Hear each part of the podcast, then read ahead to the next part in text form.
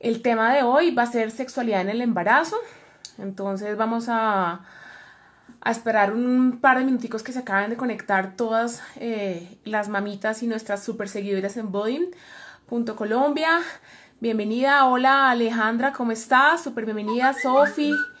Bueno, pues entremos un poquito como, como en forma. Vamos a, voy a, a explicarles un poquito acerca de qué es el suelo pélvico yo creo que ya muchos lo hemos hablado y tenemos un poquito de claridad en el tema, pero vamos a hacer un poquito más énfasis en realmente qué es esa estructura y por qué eh, nuestra sexualidad eh, durante toda nuestra etapa de la vida es tan, tan importante. Entonces yo tengo aquí este modelo anatómico que lo usamos con mucha frecuencia, donde podríamos identificar aquí las crestas ilíacas, o sea, si nos colocamos de pie y nos tocamos aquí a nivel de las crestas, es nuestra pelvis, que es la estructura ósea y en la parte posterior está nuestra columna. Por eso cuando estamos embarazadas, esta columna, que es la parte lumbar, se eh, puede ir un poquito como hacia adelante y aumentar en algunas mamás la curvatura lumbar y puede ser muy dolorosa porque los discos que están entre hueso y hueso se pueden comprimir.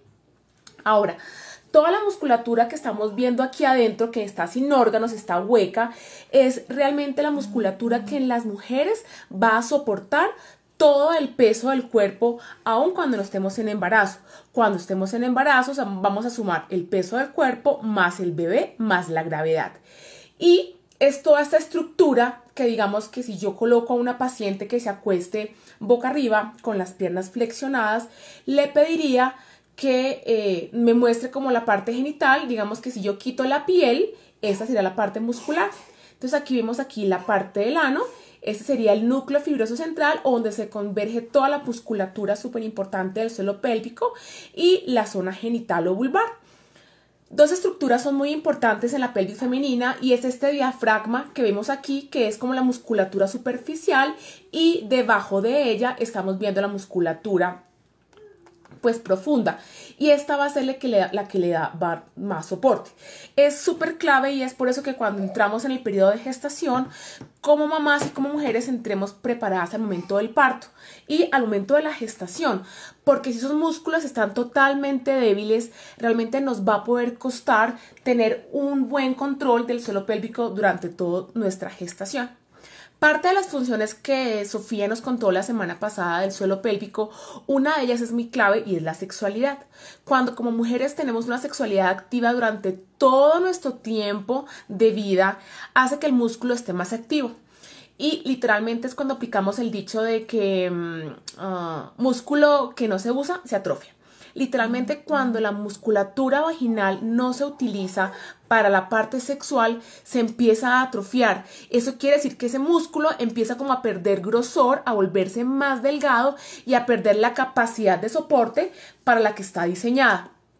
Eso debe ser importante, un músculo sano y que viene a ser un orgasmo. Un orgasmo son contracciones de ese suelo pélvico a muchas revoluciones que no tenemos en cuenta, que no son conscientes y que van a ayudar a tonificar la musculatura.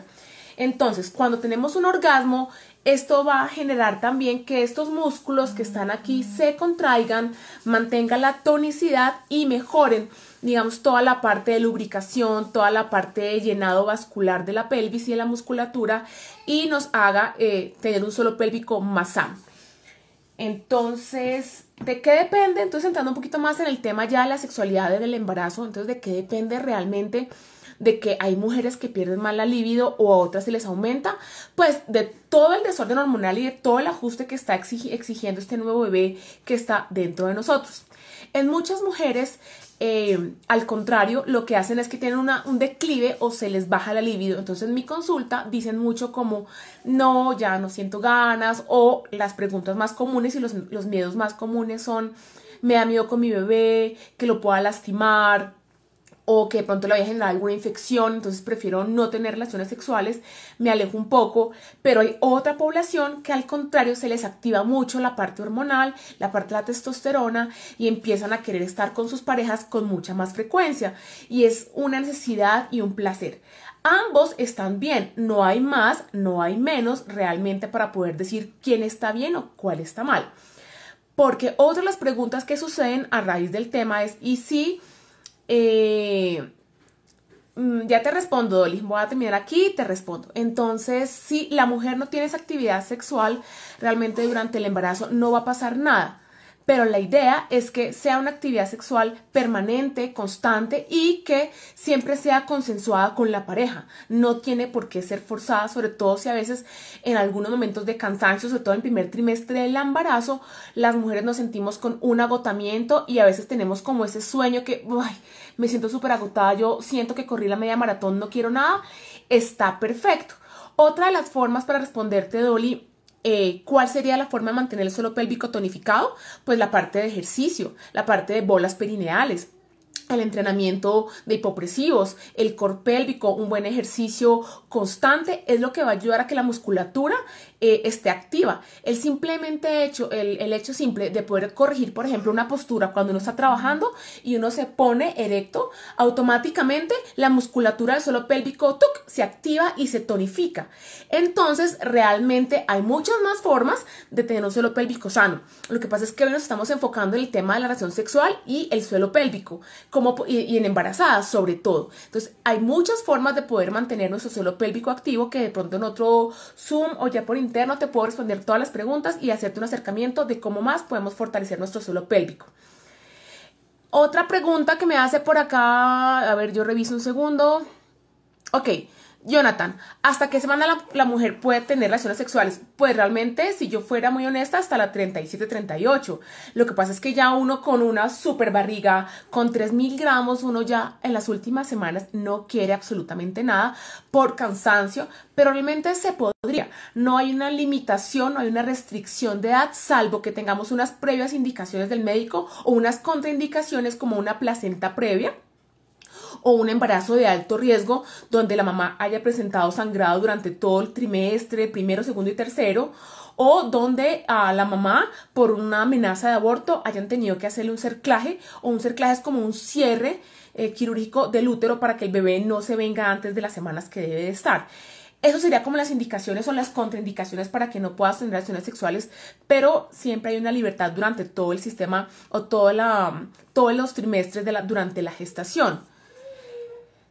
Dice, presenta mucho miedo la relación sexual pensando que es perjudicial para el bebé. Sí, exacto, Jonathan. Es muy normal que las mamás, y me incluyo porque yo mamá de dos bebés, también puedo decir, uff, difícil. Eh, ¿Será que le puede maltratar? Pero voy a responder esa pregunta muy gráficamente para que todos me entiendan. Y este sería el bebecito que está dentro de nuestras barriguitas. Entonces el bebé claramente no está así expuesto dentro del útero, sino por el contrario va a estar dentro de una bolsita protectora. Vamos a hacer aquí nuestro ejercicio de la bolsita protectora. El bebé está dentro del útero. Claramente las primeras semanas el bebé va a ser mucho, mucho más pequeñito. Este ya es un bebé más o menos de unas 8, 12 semanas aproximadamente. Entonces, este bebecito está dentro de, la dentro de toda su, su bolsita, el líquido amniótico está recurriendo y aparte está la placenta. Entonces vamos a mirar que esta es la cavidad pélvica y el bebecito digamos que ya se está colocando en posición cefálica o puede estar de nalguita. El bebé va a estar aquí, ¿cierto? Entonces el bebé realmente no hay ningún agente externo que pueda entrar a esa placenta ni pueda romper esa bolsita para que pueda dañar el bebé. Si realmente una relación, digamos, eh, entraría por este orificio que es el orificio vaginal por donde entra el pene, si entrase por aquí, realmente no tocaría al bebé. ¿Por qué? Porque digamos que pues el, el orificio de, este, de esta eh, modelo anatómico es muy pequeño, entonces vamos a hacerlo un poquito más aquí. Si mi dedo simula el pene y va a entrar, pues no tocaría ni siquiera al bebé. ¿Por qué? Porque este bebecito que está dentro de su saquito, que está guardadito y que está obviamente blindado contra cualquier otra cosa, también está dentro de otra estructura muy importante que es el útero que es esta estructura que está aquí. Lo que pasa es que este, este es un, útero muy pequeñito. El útero tiene la capacidad de ser muy flexible durante el embarazo y crecer hasta lo que ustedes han visto de los bebés, que son muy, muy grandes. Entonces, cuando el útero está así de pequeñito, pues aquí adentro, en esta parte del útero, se va a poner el bebé. Ahora hagan de cuenta que esto se creció ese útero y dentro de ese útero está este bebé. Este vendría a ser el cuello de la vagina. Vamos a hacer un poquito como anatomía para que me entiendan. Y el cuello de la, vagina. Y esto que ven aquí es la cervix, el cuello de la cervix. Por eso cuando uno eh, tiene una relación sexual, el pene realmente lo que hace es esto, entrar durante el largo de la vagina y el tope sería de la vagina, sería el cuello aquí. Ojalá me estén viendo, si no me cuentan, sería el tope. De aquí adelante en arriba, de aquí hacia arriba es donde está ya el bebecito. Ahí ya no tendría por qué molestar. O sea, el bebé está blindado más o menos anatómicamente sería así. Entonces digamos que aquí estaría el hombre haciendo la relación de penetración y el tope sería ahí, o sea, realmente no hay ningún riesgo de que se lastime el bebé durante la relación sexual. Al contrario, algunas mamás que tienen molestias, cansancio a nivel lumbar o muscular, con los orgasmos y con las relaciones sexuales, estas eh, como se liberan una cantidad de endorfinas y todo el sistema hormonal cambia durante un orgasmo, pues puede ser de mucho, mucho más ayuda y va a ser súper importante que tengamos en cuenta que no vamos a tener ningún tipo de alteración durante la relación sexual que afecta al bebé. Eso es totalmente claro. Lo que pasa es que son mitos y claramente, sobre todo si las mamás son primerizas, van a tener mucho más miedo y tienen automáticamente un reflejo de protección contra su bebé que quieren que no les dé nada. Ahora, si se quieren proteger eh, durante el embarazo para evitar de pronto algún tipo de alergia, algún tipo de honguito que les pueda dar, eh, pues les recomiendo que utilicen un tipo de protección. Sobre todo condones que son sin látex. ¿Por qué? Porque a veces el látex genera mucha alergia, genera rasquiña y puede llegar como a molestar y generar como honguitos a nivel de la pared vaginal. Entonces lo que hacemos realmente es que eh, usemos un condón sin eh, lubricación. Eso es súper importante.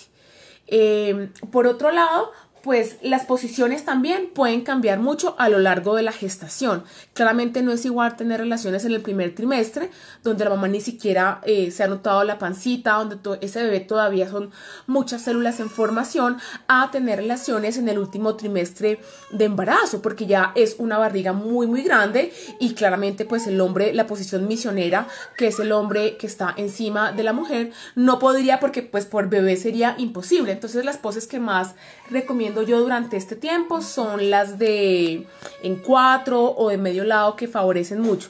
Incluso hay eh, estudios que son muy interesantes que dicen que cuando las mamás estamos en el momento de dar a luz y estamos teniendo las contracciones y en esas contracciones súper dura, duras, los orgasmos pueden ser de mucha ayuda para disminuir esos niveles de dolor que se están activando durante el trabajo de parto.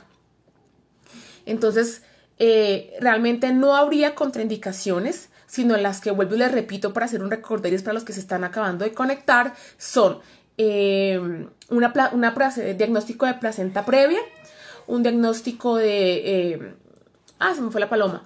De... ay, un diagnóstico de Ah, ya, una amenaza de aborto, perdón, una amenaza de aborto también puede ser una, contraindicación para tener relaciones sexuales y de pronto en algunas mujeres que su suelo pélvico esté muy, muy contraído y que tengan dolor durante la penetración. De resto, obviamente, no hay necesidad. Incluso algo muy lindo que eh, pasa mucho en las parejas durante, su, durante el último trimestre, que es más o menos hacia la 37. Bueno, claramente eso ya aporta de, tener, de dar a luz, cuando hacemos masaje perineal, se lo recomiendo muchísimo, porque el masaje perineal acompañado de una relación sexual puede ser muy chévere, muy interesante, es parte del juego y si la mujer no quiere, pues puede tener la penetración y pueden jugar con el tema de la masturbación, de las caricias, del sexo oral también que está súper bien y no hay ningún inconveniente, no hay ningún riesgo porque recuerden que ese bebé que está dentro de ese saquito, como les explicaba un ratico, aquí está totalmente blindado, entonces no tendría por qué realmente tener ninguna, ninguna complicación. Y lo otro que es muy lindo que les estaba contando, pues es el masaje perineal, que hoy no lo vamos a hablar, pero les voy a dejar por ahí en el tintero para nuestros próximos live. Es un masajito que yo les enseño a las parejas para que lo hagan, para que la musculatura que está aquí, que está como tensa, como recogida, como eh, dándole un esfuerzo adicional a, ese bebé para sostenerlo desde adentro, entonces les ayuda muchísimo a que se relaje y a que esa musculatura empiece a relajarse y a tener una mejor elasticidad para el momento del parto.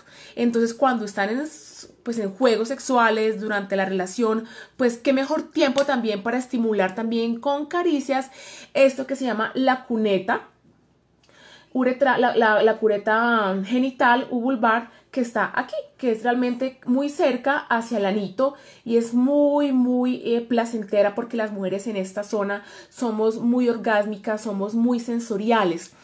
Eh, claramente, si no queremos durante todo este tiempo que nuestra pareja nos penetre por miedo, siempre les digo, ustedes como pacientes son las que tienen la razón. Así la literatura o así yo o así sus parejas digan lo contrario, porque al fin y al cabo ustedes son las que están sintiendo y las que se conocen y las que tienen cierto temor o respeto para que ese embarazo sea totalmente tranquilo.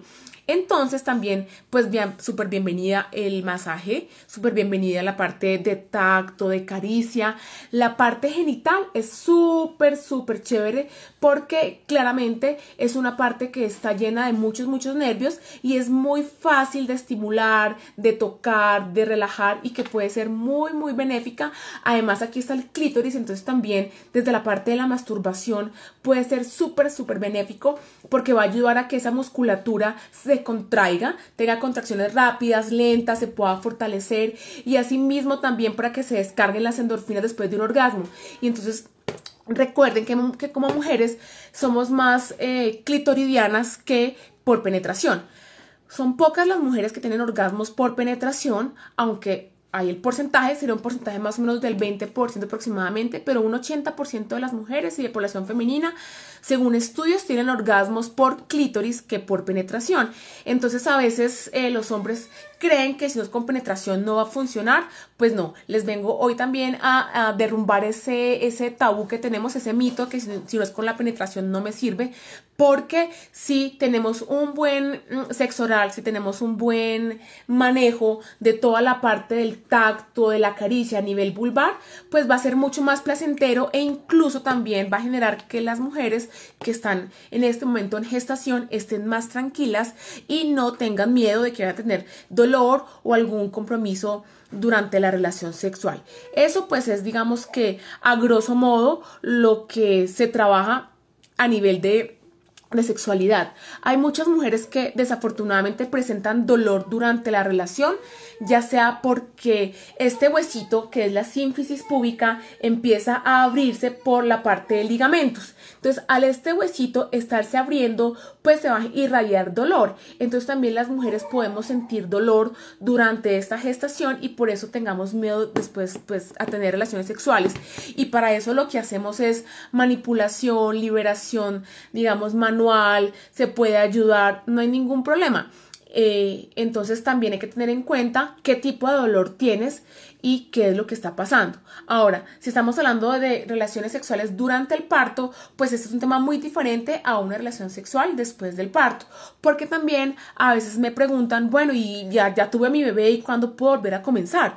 Pues puedes volver a comenzar cuando ya tu médico te lo ha autorizado, si tuvo alguna cirugía como cesárea o una episiotomía, que yo les recomiendo que sea más o menos al mes y medio tanto del uno como del otro. ¿Por qué?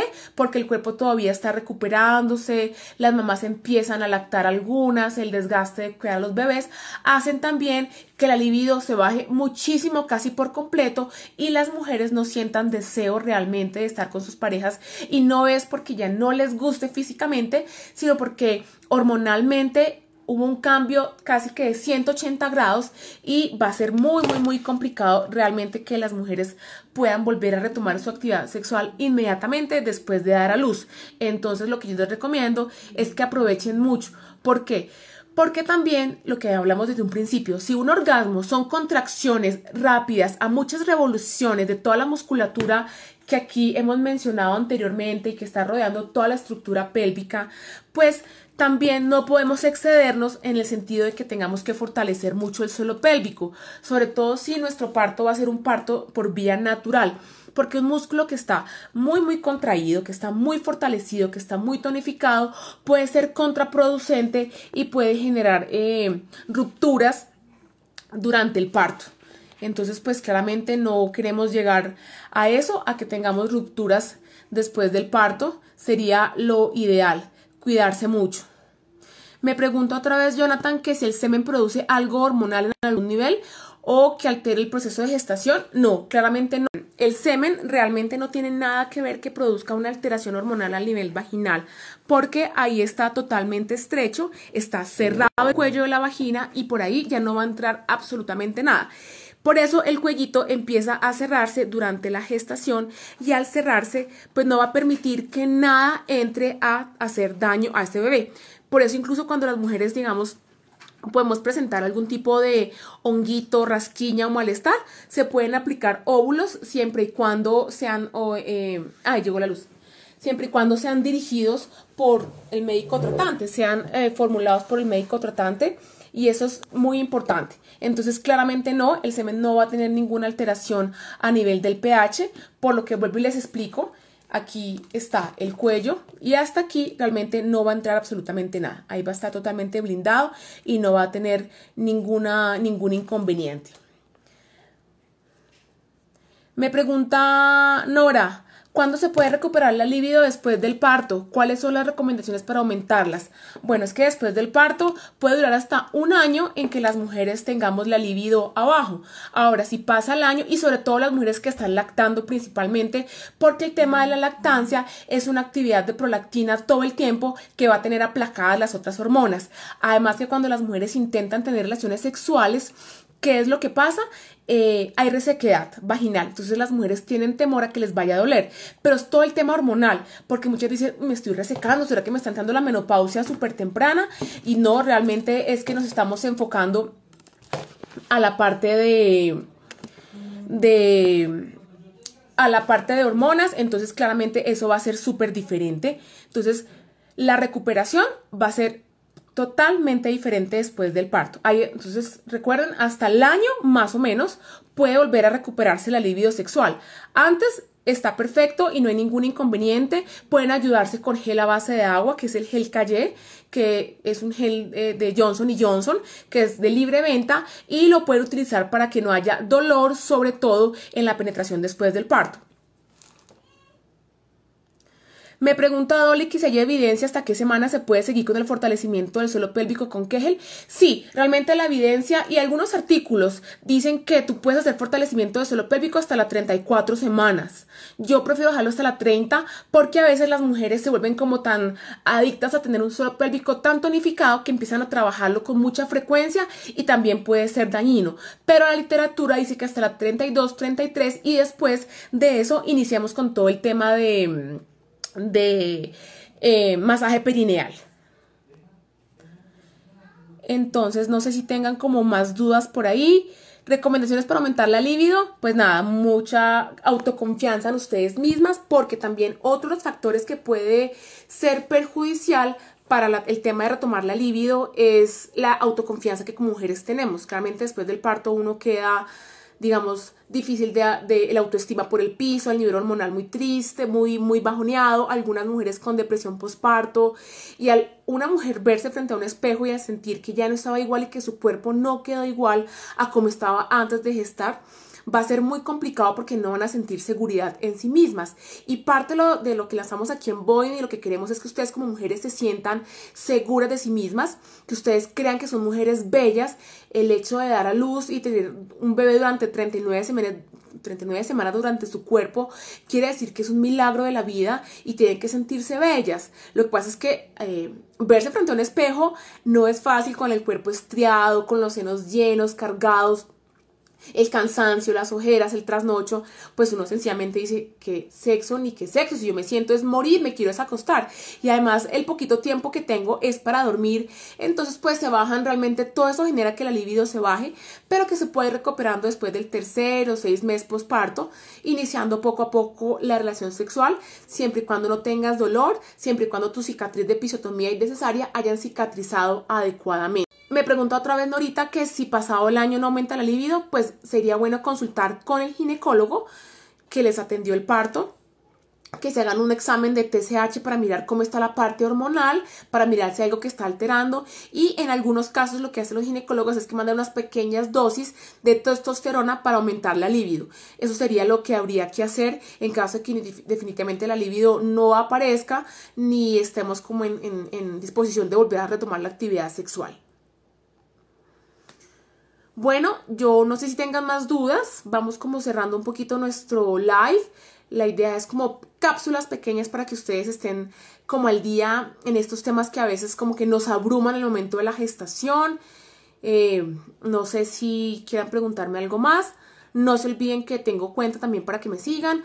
Tu arroba de suelo, eh, tu de suelo pélvico. Ahí me pueden seguir también. Eh, Súper bienvenidas todas aquí con Boim. También es importante que mantengan su salud, eh, actividad física, el cuerpo, la parte de activación del transverso del abdomen. Todo eso va a ayudar también a que tengamos una recuperación postparto mucho, mucho, mucho mejor pues de la que la podemos tener ahora. Entonces, eh, no sé si tengan más dudas. Cerramos este live y les mando un fuerte abrazo.